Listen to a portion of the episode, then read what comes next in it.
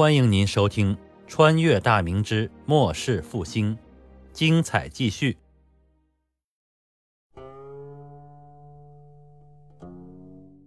以大明现有的体制，想要建立一套较为成熟和完整的教育体系，单单依靠自己的力量，那恐怕要花费上百年甚至更长的时间。那样的话，结果显而易见，华夏文明依然会被西方超越。第一次工业革命极有可能在东西方同时出现，这是崇祯不愿意看到的。所以，借助欧洲现有较为完善的教育体系，然后根据大明的实际情况，对其中不符合国情的部分加以改变，依靠优良的体制，不断培育出大批优秀的人才，这样才能使华夏文明永立潮头之上。他山之石可以攻玉，有现成的桥可走，不必摸着石头过河。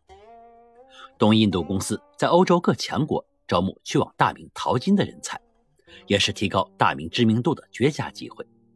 此举可以让越来越多的欧洲知识分子知道，大明是个强大、富庶、尊重人才的国度。去大明工作可以获得他们梦寐以求的物质和精神所需。这也是大明内阁在制定招揽人才计划时预先的布局。千金是马骨，这个巨大的广告效应。导致了越来越多的欧洲各类人才对前往大明趋之若鹜。数年之后，欧洲各国政府意识到了问题的严重性之后，不得不采取严格限制人才流失的状况继续恶化。而各国政府的相应举动，最终引发大明帝国的强烈不满。一场因争夺人才而引发的巨大危机已经悄然萌芽。而现在，为了吸引更多人才，打响大明朝廷善待人才的名气。户部特地拿出了两万金币，这可以算是世界历史上第一次以国家名义，在全球大规模招收人才的行动。此举在欧洲各国引起的反应，直接影响了往后数百年的世界格局和走势，也是大明迈向世界巅峰极其重要的一步。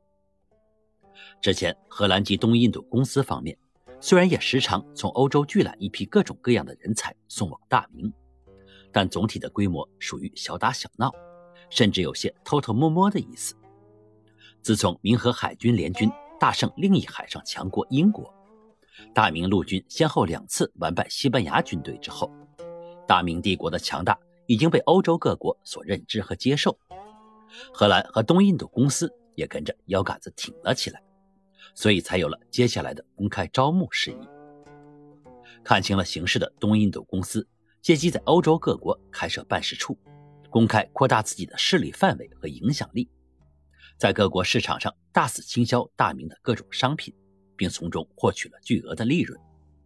这种行为引发了各国贵族政要的强烈妒忌，也为后来欧洲各国联合起来攻击荷兰埋下了祸根。公开引进人才的计划已经实行了四年多，之所以大明首座师范大学还未正式建成。并不是引进的人才数量过少的原因，而是因为语言和教材问题。四年之中，已经有大约一千名教育体系里的各级人才来到大明生活，期间有数十人因水土不服或者其他突发性疾病不幸离世，但绝大多数人还是很快适应了新的环境，并且对现有的生活非常满足。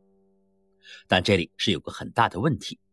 那就是这些教师型人才来自各个国度，比如法国、英国、普鲁士、葡萄牙等。他们中的绝大多数人都是使用母语，并且日常所用的教材也有着不小的差异。想要集思广益，突破语言和教材的差异，编出一套汉字数理化教材来，其中的难度和艰辛可想而知。在这个时候，当年遭受众多非议的那批。派往欧洲各国留学的四百名少年起到了决定性的作用。这四百人中有不少人精通两种以上的各国语言。正是在他们的努力下，在方以智和郑之凤的组织协调下，经过四年多各方面的艰辛努力，一套成熟的汉字教材终于几近完成。等到崇祯二十四年八月，随着北京师范大学的成立，这批教材将会被用在第一批师范学院的学习上。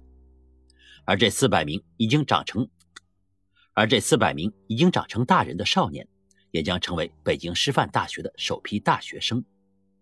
他们的学期定为三年，三年学成毕业后，他们将会分派到大明各地，成为大明创办近代学堂的首批教师。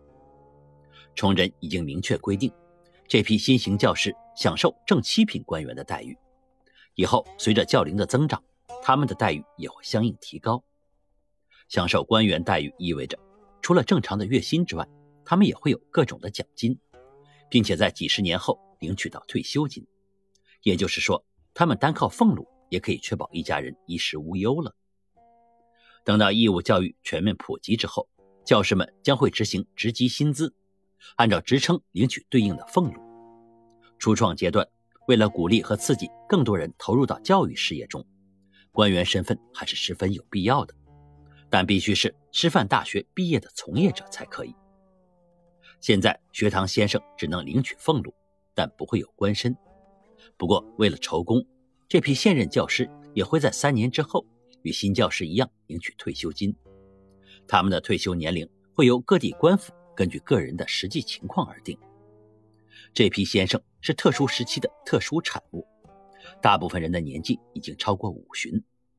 不管出于何种目的，他们也是为大明教育事业做出了自己的贡献，可绝不能亏待了他们。除了那四百名基础扎实的留学人员之外，师范大学还会从社会公开招录学生。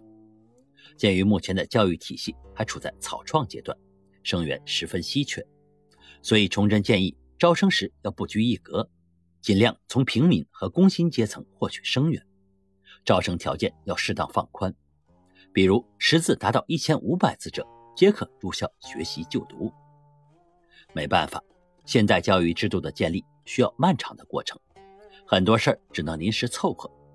规范化、制度化，要在大明识字率提高到至少五成时才能健全。师范生入学之后的待遇也是相当之好，食宿全免，被褥免费发放，着装也是按照单衣、冬衣每年各发放一身，衣帽、鞋袜也是一样。每月每人还有一枚银币的补贴，用于购置其他的物品。在教育体系的建立做好相应的规划和配置之后，接下来就是完善医疗体系。您刚才听到的是长篇历史穿越小说《崇祯八年末世复兴》，感谢您的收听。喜欢的话，别忘了打赏、关注、评论，支持一下主播，谢谢大家。